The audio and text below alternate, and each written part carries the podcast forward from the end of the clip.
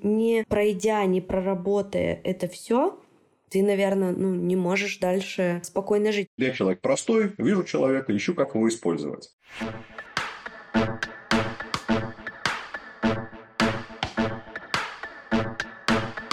Нормально же общались. Привет, меня зовут Оля Микитась, и это седьмой сезон подкаста «Нормально же общались». Сегодня у меня в гостях Денис Макаровский, клинический психолог, руководитель реабилитационного центра для зависимых в Черногории, кандидат философских наук. Денис, привет. Привет, да. И я бы хотела сегодня поговорить на такую достаточно непростую тему. И назвала я ее «Что делать, если семья проявляет насилие?». И первый у меня такой вопрос, откуда оно вообще в семье появляется? Так, если кратко, откуда ноги растут? Слушай, ну а можно же по-разному подойти к этому вопросу, то есть не обязательно психологически. То есть если мы пойдем, например, антропологически, то понятно, что самая первая форма управления, да, самая первая стратегия управления – это прямое физическое принуждение, которое появляется вообще исторически, вот там вместе с сапиенсами, там, да, не знаю, 120 тысяч лет назад. Ну, это довольно удобно. То есть это же результат объективации человека. То есть вообще наше сознание, оно по природе ну, заточено на то, чтобы работать с объектами. Наша деятельность носит орудийный характер. То есть мы постоянно, человеки, постоянно создаем какие-то такие штуки, какие-то приспособления, которые являются, как говорил Выгодский, продолжением нас самих. Смысл ножа не в том, что вот мы его там взяли и как-то придумали, а в том, что он стал продолжением руки, стал продолжением когтей, там, не знаю, или чего-то такого, там, или зубов. И в этом смысле наше сознание всегда стремится первым делом понять назначение какого-то объекта, с которым мы имеем дело. И вторым, э, как-то его под себя приспособить, как-то его поставить себе на службу. И это же очень сложно понять, что перед тобой, ну, живой человек, что это, скажем так, что отношения носят не субъект-объектный характер, да, а субъект-субъектный. А вот, что у этого человека есть что-то, помимо того, чего ты от него хочешь получить. Поэтому, мне кажется, это прям очень сильно зашито в природу человека, в природу нашего сознания. Это такие, ну, что-то типа базовых настроек. Первым делом, да, я, я человек простой, вижу человека, ищу, как его использовать. А если он, сволочь, не хочет, то надо его как-то приспособить. Надо его как-то принудить. Вот. Ну, а как его можно принудить? Зачем выстраивать какие-то сложные манипулятивные там, стратегии, да, не знаю, или что-то еще, как-то договариваться с ним, не дай бог. Если можно его просто сказать, я тебя там, не знаю, побью. Классно. Особенно, если это маленький ребенок.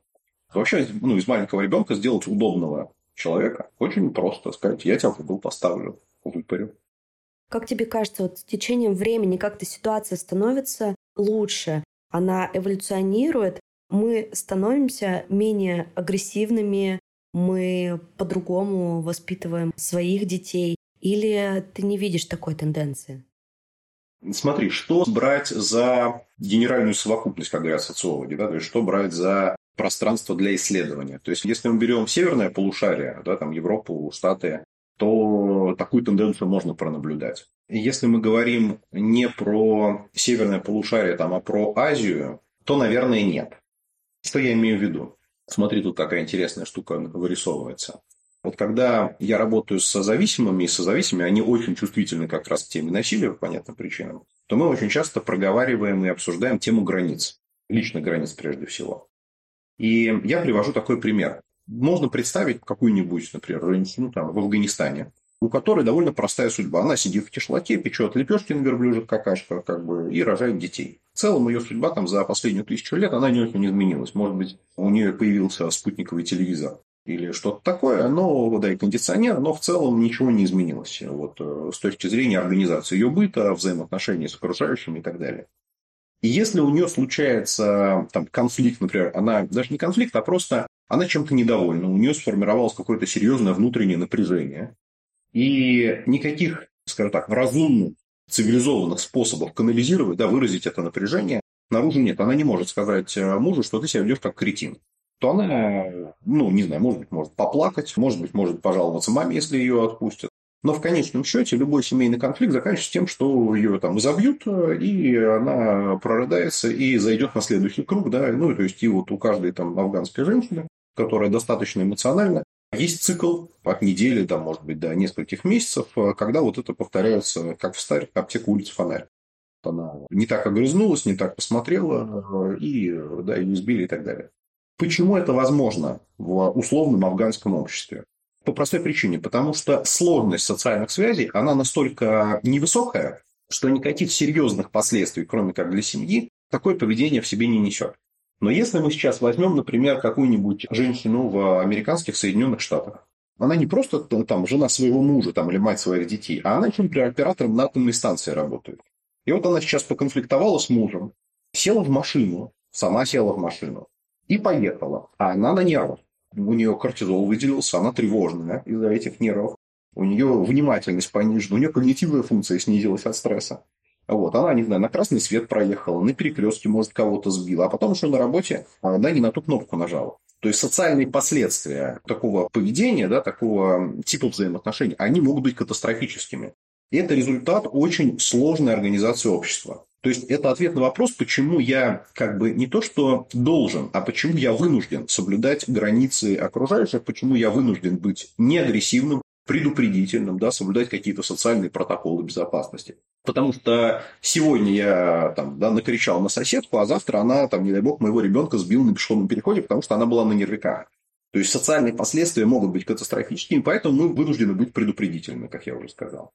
Поэтому тенденция есть, и я связываю это с тем, что если общество, в котором мы живем, оно максимально сложно организовано, оно постоянно усложняется, то у нас постоянно появляются какие-то, ну, грубо говоря, меньшинства. То есть люди, которые себя как-то идентифицируют и которые требуют к себе какого-то особенного отношения. То есть, да, люди больные целиакии, и поэтому нам нужно теперь аллергены выписывать отдельной строчкой в меню каждого приличного ресторана. Да, есть люди, которые, да, они вот сейчас отдельный тренд, да, люди, которые сензитивные, да, то есть, которые сверхчувствительные, они тоже хотят, чтобы к ним особенным образом относились. Да, есть люди с особенностями сексуальных предпочтений и так далее, и так далее, и так далее. И поскольку эти люди, они не целыми днями едят глютен там, да, или не едят глютен, а они еще в какое-то свободное время, там, не знаю, живут, снимают фильмы, участвуют в какой-то общественной жизни, работают, то любое напряжение дополнительное, которое общество не хочет э, снимать, которое общество предпочитает игнорировать, оно может вылиться вот в эти вот катастрофические последствия.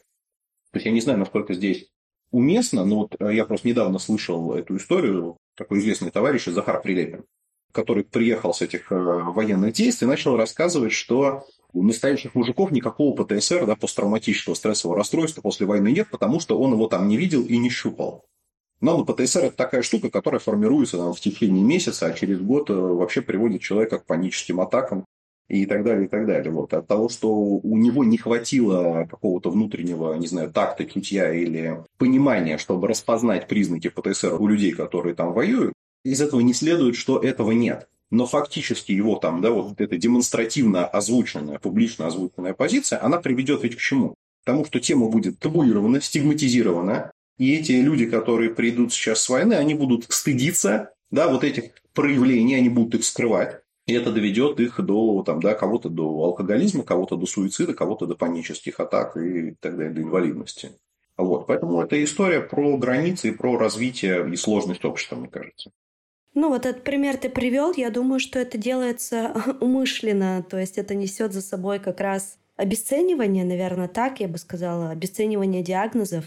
Умышленно в каком смысле? Что ему там методичку спустили? Не думаю. Он такой довольно в этом смысле самостоятельный персонаж. Умышленно обесценить, что ПТСР нет, и что вы тут сами себе придумали, и вернуться они нормальными ребятами, хотя все мы знаем, что после войны нельзя вернуться нормальным.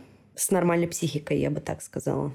Мне кажется, что это какой-то такой альфачизм. То есть, э, ему нужен был повод, как мне представляется. Нужен был повод продемонстрировать собственную какую-то исключительность. То, что он сильный, независимый, неуязвимый. И он выбрал такой повод и воспользовался ну, бездумно, а потом э, ну, с последствиями будут сталкиваться другие. Это ведь очень круто. Ну, то есть, если бы кто-то мне предложил, то я бы тоже на это согласился, и вряд ли кто-то бы от этого отказался когда ты принимаешь решение, а с последствиями сталкивается кто-то другой. Это же очень классно. Да, вот давайте там я буду покупать, а вы платить. Я буду, не знаю, драться на улице, а кто-то за меня сидеть. Так и здесь. То есть я языком гупану про то, что ПТСР нету, а вы потом как-нибудь с этим сами разберитесь, э, вот, с последствиями, там, с переживаниями своими и так далее. Получается, что чем больше социализации, чем больше связей, окружения и, ну, такой человек как бы в мегаполисе, скорее всего, у него не будет вот этого чувства, да, обостренного насилия. Практика показывает, что в мегаполисе люди очень сильно стрессуют, а вот, и чем больше мегаполис, тем сильнее стресс. Поэтому здесь, конечно, речь о каком-то балансе. Я говорил не о, мегаполисе, мегаполисе. То есть, вот типа возьми всех людей, запихни их в консервную банку, там, да, в 15 миллионов человек в одну. И э, они будут станут вежливыми и предупредительными. То есть, нет.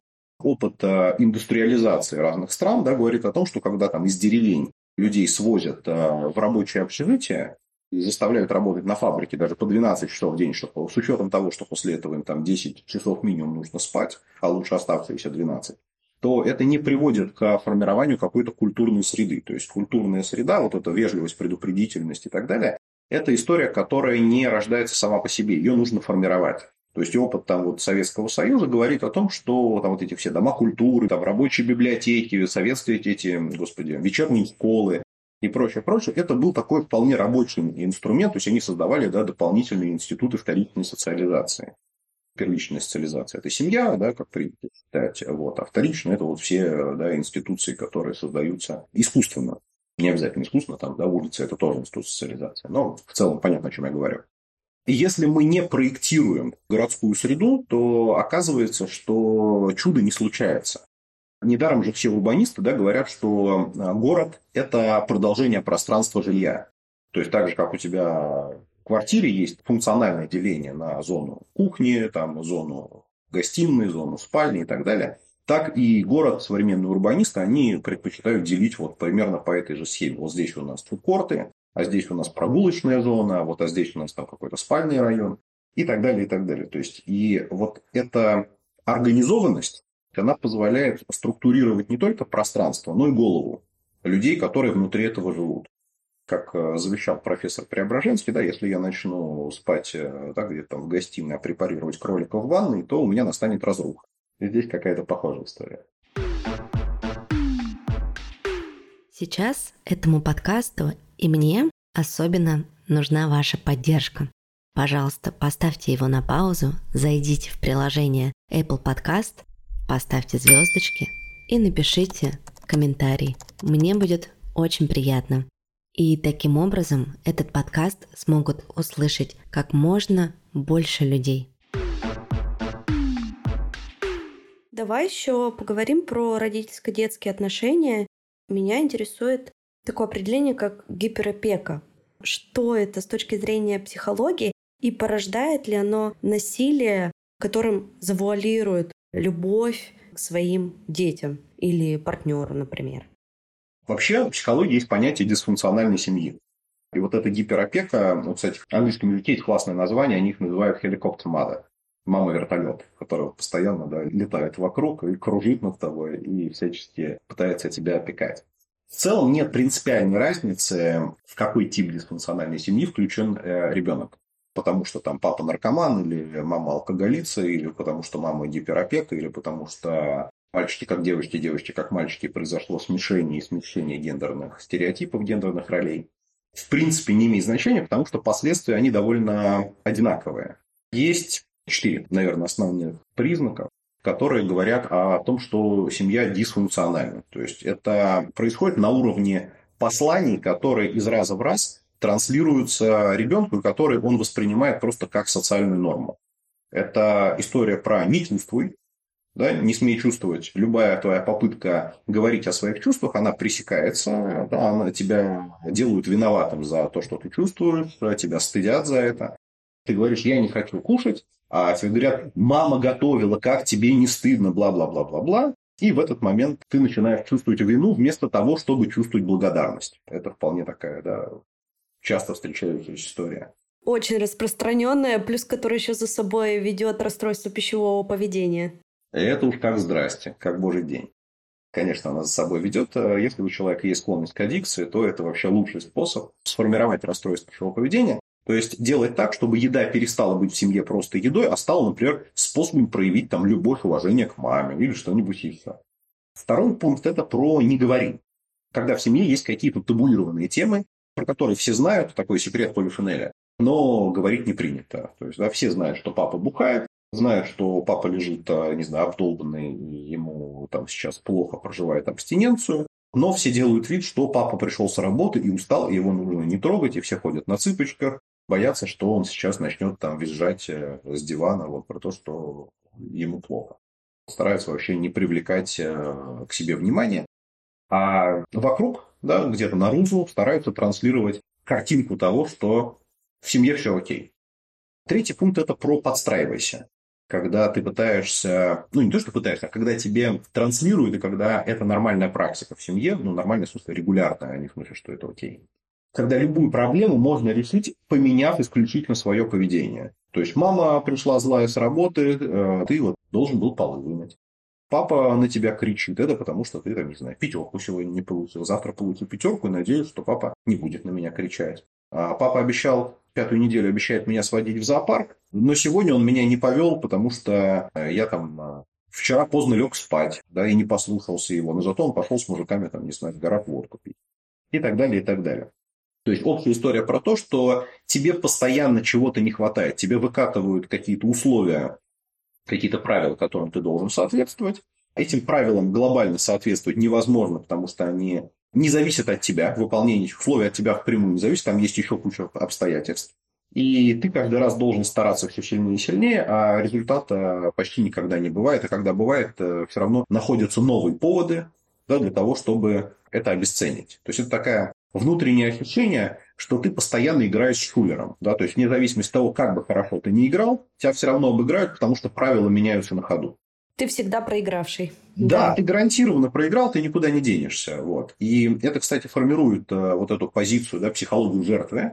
Потому что жертва, она же, это очень классная такая, ну, для исследования штука. Когда человек постоянно жертвит, это попытка не проиграть. То есть, это человек разочаровался в том, что он э, может выиграть, но он пытается, если не выиграть, то хотя бы не проиграть. А жертва – это такая классная позиция, когда ты выигрываешь, ну, условно, даже не выигрываешь, не проигрываешь во всех случаях. Или все заметили, насколько тебе плохо, насколько ты несчастный, и тогда, будьте здрасте, меня пожалели, у меня профит.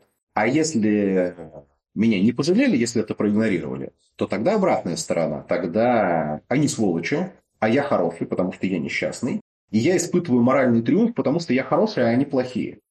И это такая попытка выиграть сразу на двух досках. Кажется, что выиграть, а на самом деле просто не проиграть. Потому что ты потом платишь за вот эту позицию жертвы, ну, довольно большую цену, но потом. То есть, это такой как кредит с большим остаточным платежом. Ты ездил-ездил на этой машине, вот, пора уже этот, закрывать кредит, а там еще 70% не выплачено. И последняя история, которая как раз последний пункт, которая пересекается и перекликается с э, нашей сегодняшней темой, про то, что можно надеяться только на силу. Пока у тебя есть сила, пока у тебя есть какие-то инструменты влияния, силового влияния, то ты можешь надеяться на то, что твои интересы будут соблюдаться. Как только ты больше не имеешь этих инструментов, то тебе тут же перекрывают газ в трубе, и ты сидишь и работаешь на перспективу, как в том анекдоте. Я, кстати, могу привести классный пример, который я наблюдал. Мы случайно оказались в Италии на горе в одном маленьком отеле. То есть, такой семейный бизнес. Там не ловит связь, и вот такой отель вырубленный прямо в скале наполовину. И им управляет семья, мама, папа и сын. И я увидел там первый раз в жизни очень такие странные, ну, непривычные отношения. Что было непривычно? У них было разделение труда, то есть папа отвечал за стройку, за вот всю хозяйственную часть, мама отвечала за организацию быта, там готовила завтраки, за белье стелила и так далее. А сын отвечал за размещение. То есть так получилось, что ну, итальянцы, они же вообще не очень любят языки учить. И оказалось, что сын там в результате каких-то перипетий, может быть, он в школе, он знал там 50 слов на английском. И у него было две волшебные компетенции. Он мог извлекать гостей из бутинга и мог регистрировать их в муниципалитете, вот платить эти все налоги, оформлять бумажки. А пацану 12 лет. И я был шокирован, я удивлен был, насколько уважительное отношение у родителей к этому малолетнему засранцу. То есть я не могу себе представить, чтобы там, да, ну, вот как, насколько я их там несколько дней наблюдал, чтобы они ему сказали там, отдай телефон, там, да, или не играй на компьютере. Потому что вся их семья зависит в равной степени от мамы, от папы и от этого сына, от его способности из бутинга доставать клиентов. Если они сейчас отшлепают его по жопе и отберут компьютер, то завтра он скажет, да идите вы этот, этот пень, я вообще... Сами себе клиентов доставайте. И они очень вежливо, очень предупредительно все друг с другом общаются. Вот, и это прям видно, что это не натяжка, а это вот, ну, а реальная практика, потому что они и мама, и папа понимают, что несмотря на то, что он маленький, там, 12-летний пацан, что от него, ну, очень много зависит в семье. И оказывается, что когда ты включен функционально, да, вот в какие-то серьезные процессы, то это не влияет на возраст и так далее. То есть, ну, смысле, наоборот, возраст не влияет, к тебе уважительно относится. А когда ты находишься в зависимом положении, когда тебе регулярно, когда каждый день твоей жизни тебе оказывают услугу тем, что тебя терпят, одевают, обувают, то это может стать проблемой. То есть важно, ну, этот пример тебе показал, что важно именно с детства делать так, чтобы ребенок был э, значимым элементом в семье, а не так, что, знаешь, вот эти фразы постоянные. Так, ты тут вообще помолчи, ты еще маленький, ты ничего не решаешь, твое мнение неинтересно, иди в другую комнату, здесь взрослые разговаривают чтобы также у ребенка было право голоса, чтобы он мог участвовать в жизни полноценной семьи, да, но в зависимости от его возможностей и способностей. Смотри, Оль, я не, ну, далек от того, чтобы говорить, что это правильно и делаете все, как это прекрасная итальянская семья, потому что ценность этого мальчика, она впрямую корреспондировала с неспособностью мамы и папы говорить на английском и с неумением их обращаться с компьютером. Но я это увидел, и я понимаю, что так тоже можно. Это рабочая модель. Я не готов настаивать на том, что нужно только так, э, да, или можно и необходимо так. Но это работает. То есть я увидел своими глазами, что это работает. И почему бы да, не взять целиком модель или какие-то элементы на вооружение? Это же круто. Ты еще привел четыре вот разных примера, да? Не чувствую, не говори, подстраивайся, надейся только на силу. Да. И получается, что может быть совмещено сразу четыре вот этих э, факта, да? Да, сто процентов. И какие это последствия за собой э, несет глобальные, и как получается, ну, ребенок он полностью зависим от родителей, от его окружения, от значимых взрослых.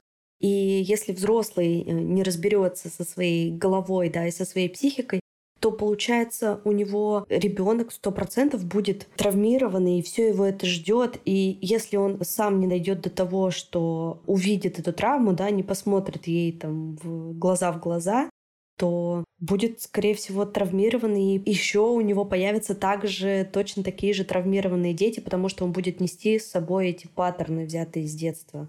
Он совершенно точно будет их переносить из поколения в поколение, пока это на ком-нибудь не прервется и по одной или по другой причине. А тут смотри, на что бы хотел обратить внимание. То есть, на самом деле, все так, как ты говоришь, но есть нюанс. Угу. А, нюанс вот в чем.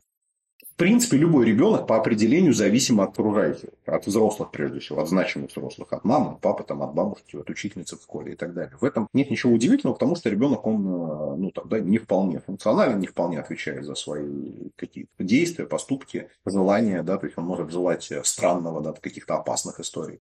И здесь э, ну, нужна опека, там какое-то воспитание и так далее, и так далее. Не вопрос. Помните, э, ну, не знаю, помнишь ты, да, наверное, слушатели помнят, э, вот этот советский фильм про бриллиантовая рука.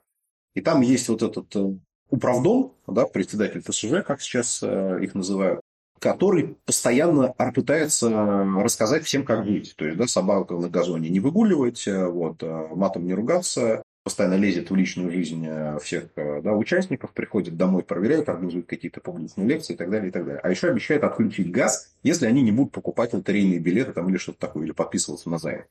То есть, в принципе, у каждого из нас сейчас есть такой управдом. Ну, не такой, другой. Какой-то председатель ТСЖ, там, да, или не знаю, как они сейчас называются. И прелесть их сейчас в том, что их не видно и не слышно. То есть твоя задача оплатить регулярно деньги за содержание дома, а их задача делать так, чтобы их работа была незаметна. И здесь точно такая же история, мне кажется, в семье. Проблема не в том, что ребенок зависит от родителей, а проблема в том, что родители пользуются этой зависимостью иногда для того, чтобы сделать ребенка удобным, чтобы добиться каких-то своих э, глубоко личных там целей. Когда тебя пытаются шантажировать тем, что вот я же тебе ботиночки, например, купила, а теперь ты иди в школу. Но правда в том, что ты мне ботиночки купила, когда захотела, какие захотела, и я тебя о них не просил. А в школу ты мне предлагаешь идти, выбора у меня нету. То есть здесь такая, есть очень, очень большой обман. Мысль моя, как всегда, упирается в вопрос гарантий. То есть, как будто бы родители таким воспитанием а, пытаются создать себе гарантии, там, не знаю, безбедной старости, стакана воды или чего-то еще. Но для того, чтобы в этом вопросе разобраться, хорошо бы понять, что такое гарантии. То есть, когда я покупаю iPhone, мне к нему прилагаются гарантийный талон. И там написано, да, вот мы тебе что-то гарантируем. Значит ли это, что iPhone никогда не сломается? Нет, конечно. Потому что если бы он никогда не ломался, то и гарантийный талон был бы не нужен. То есть наличие гарантийного талона как раз говорит о том, что эта сволочь очень часто ломается. Например, на мобильную плиту гарантию не дают, потому что там нечего ломаться, а на iPhone дают, потому что это такая вот сложная штука, с которой это иногда бывает. Фактически, когда мы говорим гарантию, про, ну вообще про гарантию, даже про гарантию в отношениях или что-то еще, то обычно мы имеем в виду совсем не то, что в действительности. То есть нам кажется, что если нам что-то гарантировали, то это значит, этого не произойдет. А на самом деле, когда мы подписываем какое-то гарантийное соглашение, мы говорим о том, ну, грубо говоря, о санкциях за несоблюдение. То есть, а что случится, если это не произойдет? Тогда, там, не знаю, компания Яблоко выдаст вам новый iPhone там, или отремонтирует этот в течение 30 дней. Ну, то есть попытается как-то минимально компенсировать нанесенный ущерб. И как будто бы родители пытаются в такой ситуации добиться от ребенка заранее гарантии. То есть они говорят, у нас с тобой соглашение, ты нам теперь должен, вот мы тебе купили ботиночки, а ты теперь должен будешь стакан воды в старости. Но эта штука, она как будто бы не очень работает.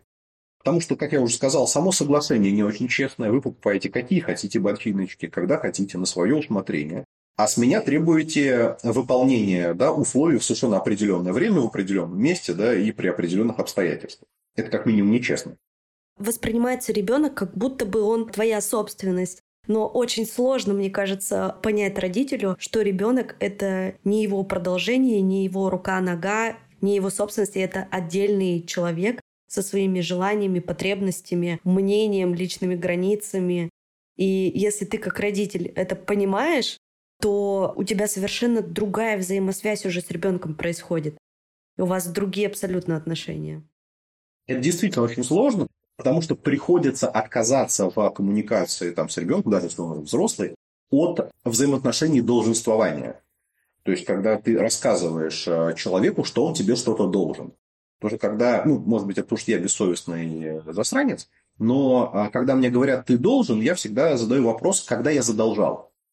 То есть, если, мне сейчас из банка позвонят и скажут, ты нам должен денег, то я спрашиваю парня, а когда я вам задолжал? То есть, когда был факт заключения вот этого соглашения? И окажется, что соглашение никогда не заключалось, я да, не брал на себя никаких обязательств, но оказался должен. Вот, это как-то не очень честно. То есть, я могу, если я хочу. Так же, как э, там, мама моя хотела да, и покупала мне ботинки. И теперь я могу и хочу ей помочь. Но могу не хотеть и не помочь. Это результат моего выбора. То есть здесь нет никаких гарантий. Все может пойти не по плану.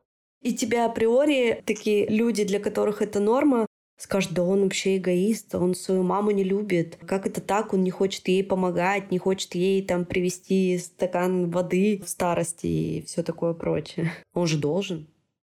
Это, наверное, правда, что я эгоист, но неправда, что я не люблю маму.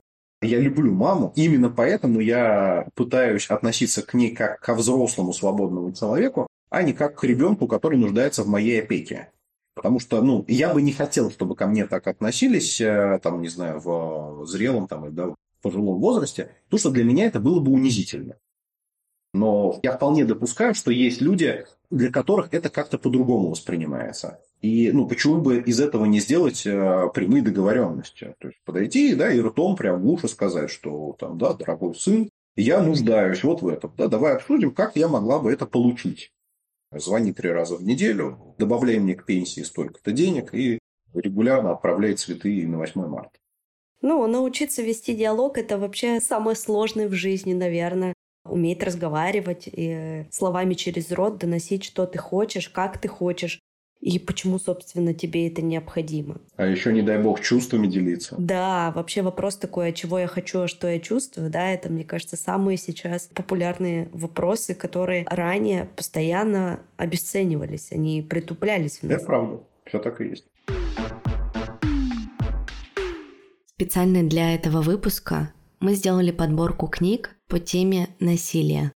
В нее вошли такие книги, как «Игры, в которые играют люди», Эрика Берна, «Маленькая жизнь», Ханья Янагихара, «Острые предметы», Гиллиан Флинн, Элеонор Олифант в полном порядке, Гейл Ханиман «Похороните меня за плинтусом», Павел Санаев и несколько еще очень хороших книг.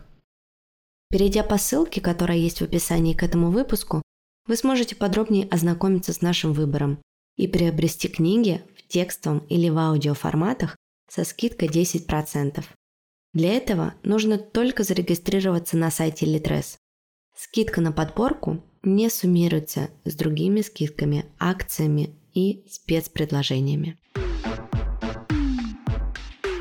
А если ты уже взрослый человек, достиг 30 лет, к примеру, берем такой угу. самый распространенный пример, когда люди обращаются к терапевту. Ну, мне кажется, по моему окружению, и, может быть, ты со мной согласишься или нет, по статистике больше всего людей идут в психотерапию, начинают работать со своей головой примерно около 30 лет.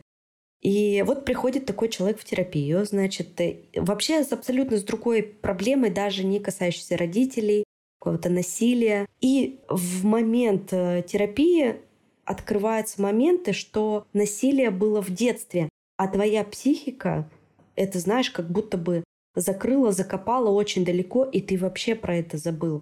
Мне кажется, это тоже очень распространенная история. И ты снова возвращаешься в эту боль. И то есть, получается, не пройдя, не проработая это все, ты, наверное, ну, не можешь дальше спокойно жить. И очень многие, я думаю, у кого есть такие очень глубокие если связанные с темой насилия вопросы, он их может даже не воспринимать, но, ну, то есть не помнить, а мозг ему говорит, не, в терапию идти не нужно. Не хочет, чтобы он даже в этом разбирался. Вводит тебя за нос. Да, да, да. То есть вот это такой обман психики. Слушай, Оля, а тут дело в чем? Про 30 лет а, не могу сказать, у меня немножко другой опыт. Почему? Потому что вот если сейчас не брать рехаб, где я работаю, да, то основная тема моей личной практики – это, конечно, расстройство пищевого поведения. А с расстройством пищевого поведения люди обычно сталкиваются, приходят в терапию там, ну, где-то с 22-23 лет. То есть, когда человек вот вышел из семьи, начал жить самостоятельно, 5 лет пожил и понимает, что семьи, ну, там, родительской больше нет, а лучше пока что-то не очень становится. И, конечно же, в основе расстройств пищевого поведения насилие очень часто лежит в базе, и физическое, и психологическое, и сексуальное насилие. То есть это прямо, ну, наверное, процентов 40. В 40% случаев, да, вот есть э, какое-то такое очень такая специфическая форма насилия. Что хочу сказать по поводу вот этих паттернов, да, которые формируются в родительской семье в результате насилия, которые потом влияют. Это на самом деле происходит не потому, что мы взяли такие и забыли, а потому что остались протоптанные дорожки, по которым ходит наш мозг. То есть я обычно привожу такой пример для того, чтобы это объяснить. Вот представь, что у тебя есть дача, участок 10 соток. И в одном углу у тебя летняя кухня, а в другой дом. И вот ты для того, чтобы покушать, летом находишь через участок в эту самую кухню. И в какой-то момент ты решила, что тебе не хватает уличного сортира. И выкопал его прямо посредине участка. И вот э, он там стоит посредине, и ты это вынуждена обонять. И всякий раз, когда ты идешь на кухню, ты вынуждена чувствовать амбре там, да, позавчерашних котлет. И тебе это неприятно, и ты меняешь маршруты. Ты начинаешь ходить вдоль забора. Твоя дорога, она становится чуть дольше, чем обычно, чем ты привыкла раньше. В какой-то момент ты думаешь, блин, наверное, это была плохая идея. И как будто ты выросла, да, решил, ну, не знаю, предположим, что сортир не ты там, а твой дедушка построил. Ты говоришь, это плохая идея, мне не нравится. Да, вот я не хочу это нюхать. Надо его оттуда убрать. Ты его сворачиваешь, яму закапываешь, сажаешь туда газон. Все окей. Но дорожки, по которым ты ходила, они остались. И ты ходишь по этим вытоптанным дорожкам вдоль забора. Ты не ходишь опять напрямки, как это было в самом начале. Потому что, ну, уже привыкла.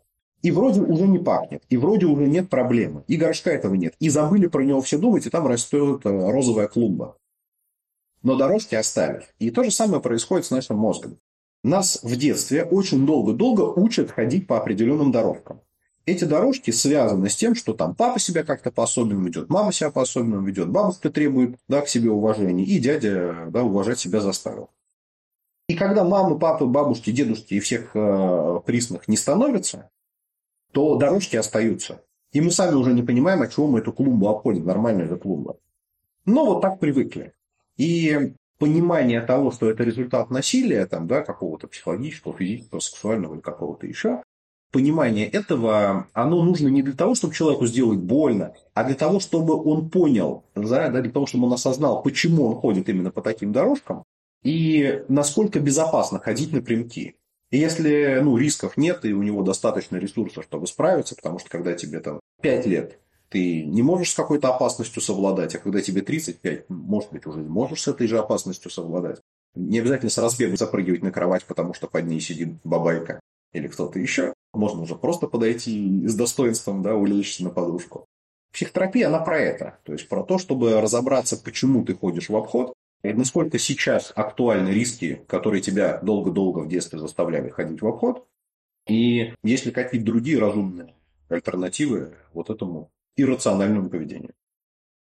А есть ли вообще какие-то способы не через личную терапию ходить не по кругу, не по проторенным дорожкам и начать ну, работать с этим, если ты столкнулся с насилием, когда был ребенком? И ты не хочешь, чтобы эти все паттерны переходили на твоих детей? Тут такая обоюдоострая история. С одной стороны, ну, если говорить именно без личной терапии, конечно, можно. Есть групповая терапия, да, есть разные книжки, которые написаны по проблеме, ну, очень много толковых книжек.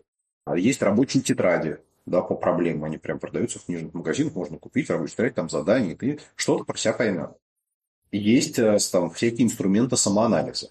То есть, в целом, это нормально. То есть этим можно пользоваться, это в большинстве случаев работает, там, и, не знаю, процентов на 60-70 можно уменьшить объем необходимой личной терапии, просто занимаясь какими-то регулярными историями. Тут два вопроса зачем. То есть, если задача там сэкономить денег, то да, окей, это оправданно, этим можно заниматься. Я, например, такой человек, который очень не любит заниматься всем. То есть я люблю заниматься тем, чем мне нравится, а всякие непрофильные задачи я люблю аутсорсить. То есть, да, мне не нравится чистить унитаз самому, мне не нравится мыть посуду самому, мне не нравится убираться самому, поэтому я предпочитаю обращаться к специальным людям, а сам да, предпочитаю заниматься вот тем, что мне нравится, вот, психотерапией. И точно так же, если ты, там, не знаю, программист, журналист или кто-то еще, то если тебе просто по кайфу покопаться в себе, покопайся. Это замечательно, увлекательно, по себе знаю. Но надеяться на то, что ты справишься со 100% проблем, скорее всего, нет. Попробую, наверное, с двух сторон объяснить, почему. Мне как-то объяснили, что вот, например, в правительстве Российской Федерации, может быть, это уже изменилось, но вот тогда мне так объясняют, нельзя пользоваться айфонами. То есть для служебных целей. Ну, там выдают какие-то гаджеты вот для внутренней какой-то связи. Но среди них нет айфона. Почему? Потому что у айфона закрытая операционная система, и для того, чтобы установить туда вот эти программы по цифрованию, по криптографии, ее нужно взломать. А взломанная система, она по определению скомпрометирована. Это значит, что ты не можешь рассчитывать на то, что да, без ошибок без, и безопасно будет работать система, которая уже была взломана. Если она была взломана, значит, ее можно взломать еще раз. И здесь такая же штука. Если твоя голова, твой мозг, твои паттерны, твои сценарии уже один раз себя скомпрометировали, они тебя уже привели к неврозу, а ты уже не справляешься, то вероятность того, что она сама выберется из этой штуки, она невысока, потому что она уже скомпрометирована фактом того, что ты внутри этого невроза. И психотерапевт нужен не потому, что он там умнее тебя, сообразительнее или что-то еще, а просто потому, что он выступает некоторым зеркалом, он тебе показывает тебя. Ко мне очень часто приходят клиенты и говорят, вот очень хорошо, что ты там кандидат философских наук, потому что ты, наверное, умный, потому что я был у других психотерапевтов, а они мне ничего рассказать такого умного не могут. Но правда в том, что я и не должен, и не буду тебе рассказывать ничего умного. Это твоя внутренняя иллюзия, что человек, который тебя терапирует, он должен быть умнее. Он должен быть эмпатичный, он должен быть чувствительный, он должен быть восприимчив к твоим попыткам водить себя за нос. То есть его задача слушать и вовремя, когда он поймет, что вот эта пластинка поцарапанная соскальзывает на старую дорожку, сказать «тормози, тормози, ты себя сейчас обманываешь». И дальше опять слушать. Поэтому можно ли обойтись без личной терапии? Ну, как бы да, можно, нет, нельзя. То есть я лично предпочитаю не обходиться. Если у вас бесконечная жизнь, да, если вы никуда не торопитесь, то почему бы и нет, попробуйте.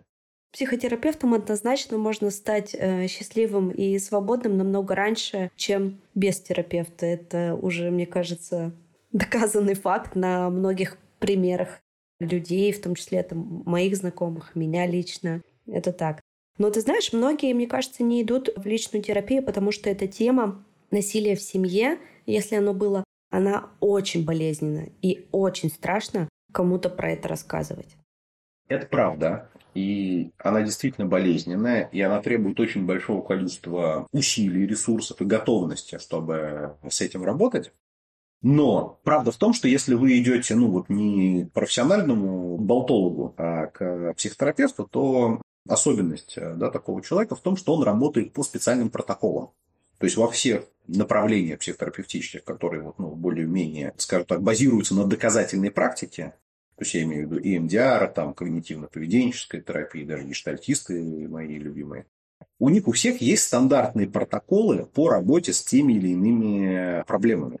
То есть и задача психотерапевта, она довольно простая. Провести тебя по протоколу. И там предусмотрены все вот эти истории. Такого не бывает, что ты пришел, у тебя вообще сил ни на что нет, рука еле поднимается, вот, а тебе говорят, а ну-ка давай расскажи, как тебя там, не знаю, насиловали в детстве. Нет. Сначала идет работа с ресурсом, то есть идет оценка твоей ресурсности, насколько ты можешь, насколько ты готов в это идти. И если ты не готов, то какое-то продолжительное время да, терапевт будет заниматься тем, что поднимать тебе ресурс и так далее. Все это займет время, но это будет довольно просто. Ну, просто с точки зрения того, что лучше один час посидеть и в этом повариться, а потом ну, быть уверенным, если психотерапевт профессиональный, что тебя стабилизирует перед выходом, и ты выйдешь обратно через час с нормальным настроением, такой нырнул и вынырнул. Чем продолжать платить проценты по этому кредиту до самой старости? Я имею в виду по эмоциональному кредиту. Ты же все равно тратишь какой-то серьезный объем усилий для того, чтобы обслуживать вот этот контейнер внутри себя, в который запакованы да, вот эти травматичные переживания. Но это не так ужасно, как может показаться. Но главная проблема в том, что когда я все это говорю, это совершенно не вызывает доверия у тех людей, которые с этим никогда не сталкивались.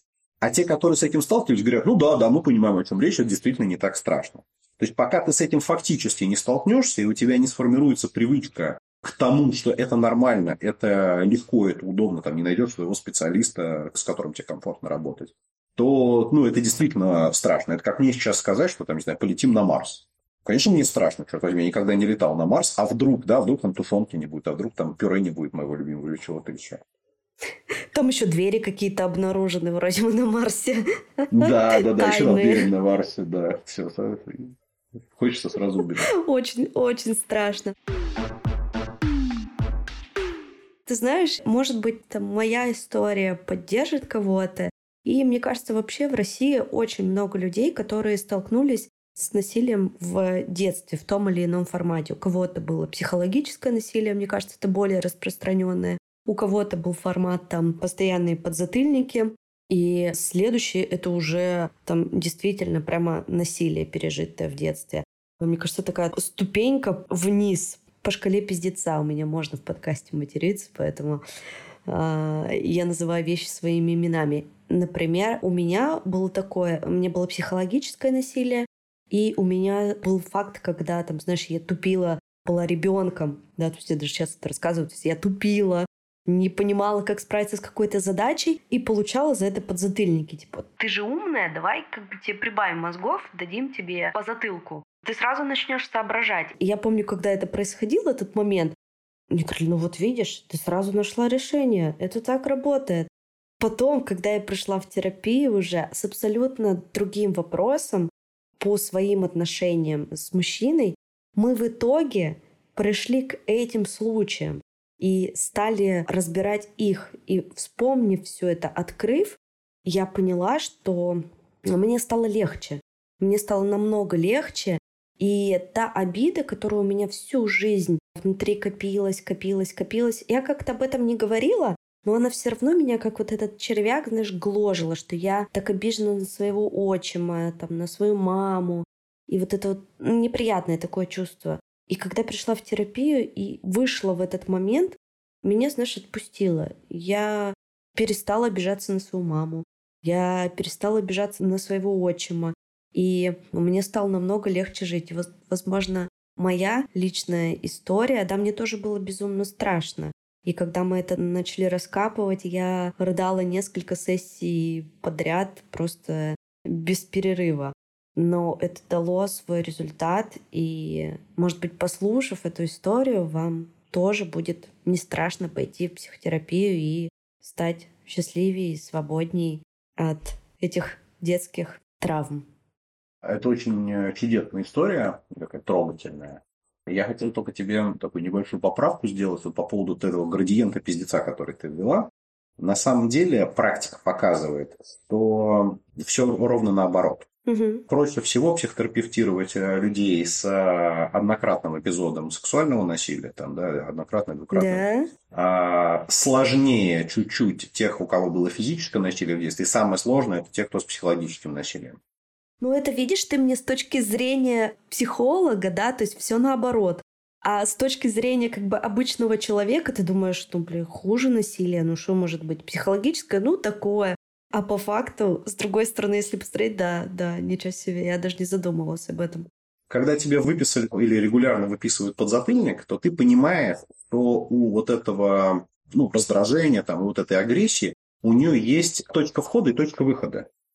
То есть вот он пришел, и все это закончится в тот момент, когда он мне влупит подзатыльник, и я пойду в свою комнату.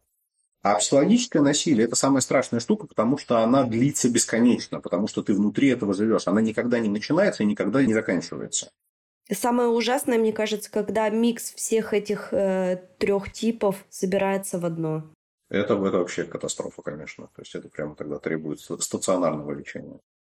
Вообще, если мы говорим про ребенка из э, вот, э, дисфункциональной семьи, про которую мы сегодня почти час говорили, то самый большой страх такого человека, когда он подрастает, когда он вырастает, становится взрослым, это страх того, что он ненормальный, что он не такой, как все.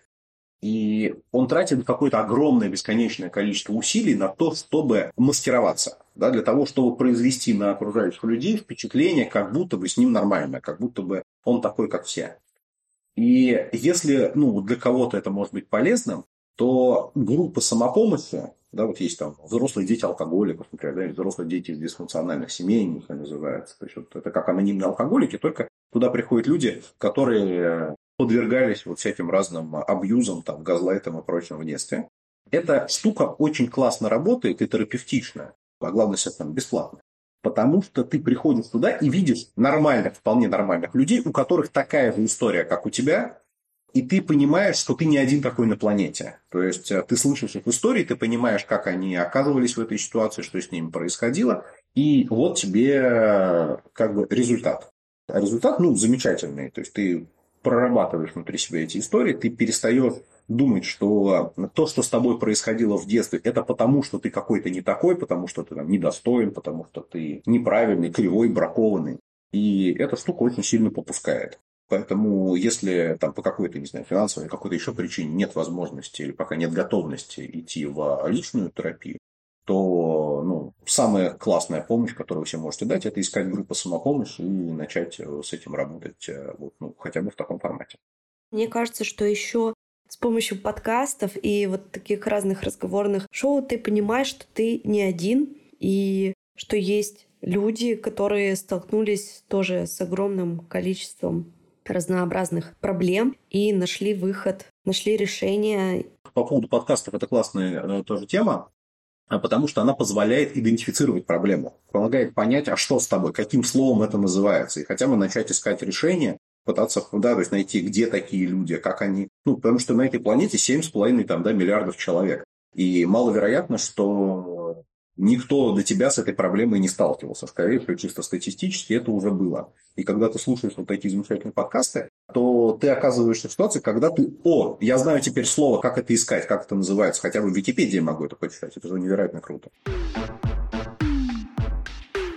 Спасибо тебе большое. Я очень надеюсь, что этот выпуск подкаста окажется полезным для наших слушателей. И берегите себя. Помните, что вы у себя одни. Спасибо, Денис. Да, спасибо. Я тоже хочу сказать, что помните не только, что вы у себя одни, а что других вас у вас, для вас и ни для кого нету. Все так. Пока. Спасибо. Пока-пока. Спасибо, что вы послушали этот выпуск.